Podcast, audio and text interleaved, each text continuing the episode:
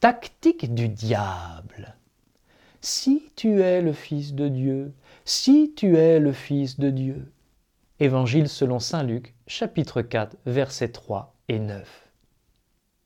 Quel menteur Depuis le début, cette langue de vipère n'arrête pas de me tromper, sur moi, sur toi, sur Dieu, le Père du mensonge, comme l'appelle Jésus.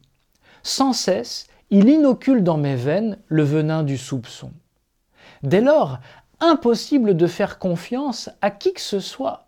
Ma vie intérieure, c'est la tétanie. Pas plus tard que cette semaine, le tentateur m'a encore bien eu. Malheureux, me dit-il, ta relation avec Dieu, c'est un champ de bataille.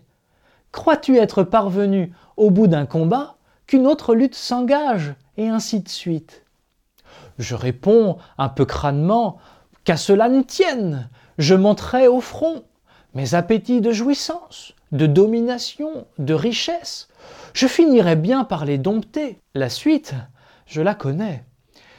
Une fois que l'effet début de carême se sera dissipé, j'ouvrirai les yeux. Mon champ de bataille ressemblera alors à un champ de ruines. Comme des boîtes Tupperware vidées l'une après l'autre, mes réserves de courage s'épuisent dans la lutte contre les tentations. Comment ne pas désespérer? Malin la tactique du diable. Mais cette érosion de mon espérance pourrait bien me rendre un grand service. C'est peut-être même ce qui me sauvera de Pharaon et des oignons d'Égypte.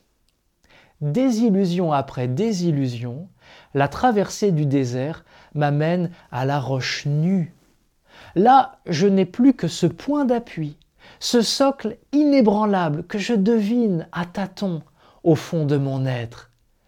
Tu es mon Fils bien-aimé, en toi je trouve ma joie. C'est cette certitude du cœur que le diable voudrait bien faire voler en éclats. Si tu es le Fils de Dieu, si tu es le Fils de Dieu, assène-t-il à Jésus, comme pour l'amener à douter de l'amour dont il est aimé par le Père. Même méthode avec toi. Faire vaciller la confiance que tu as mise en cette parole de Dieu. Tu as du prix à mes yeux et je t'aime. À la fin du carême, tu auras peut-être perdu des batailles. Tant que tu croiras à cet amour inconditionnel, tu n'auras pas perdu la guerre. La voilà notre espérance, celle que nous sommes chargés d'aller dire aujourd'hui.